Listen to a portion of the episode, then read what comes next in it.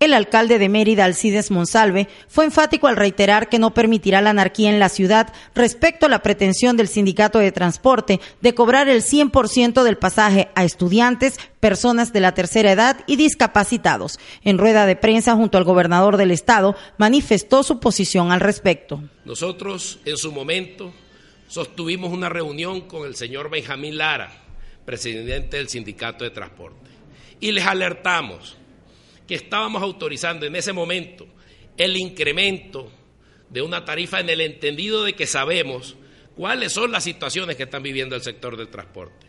Eso lo podemos entender. Lo que sí no vamos a entender y no voy a aceptar es que el señor Benjamín Lara pretenda erigirse como autoridad del municipio porque el, el 10 de diciembre los merideños escogieron su autoridad y esa autoridad es quien les habla.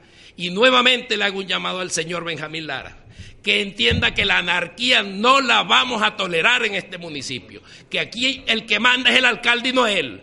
Monsalve aseguró que tomarán las medidas legales que sean necesarias para frenar esta actuación ilegal y señaló que desde hoy mismo a través de la gerencia de vialidad se abrirán los respectivos procedimientos administrativos que pudieran derivar en la no renovación de las concesiones a las líneas que las tienen vencidas y que incurran en lo que a todas luces constituye una violación de la ley.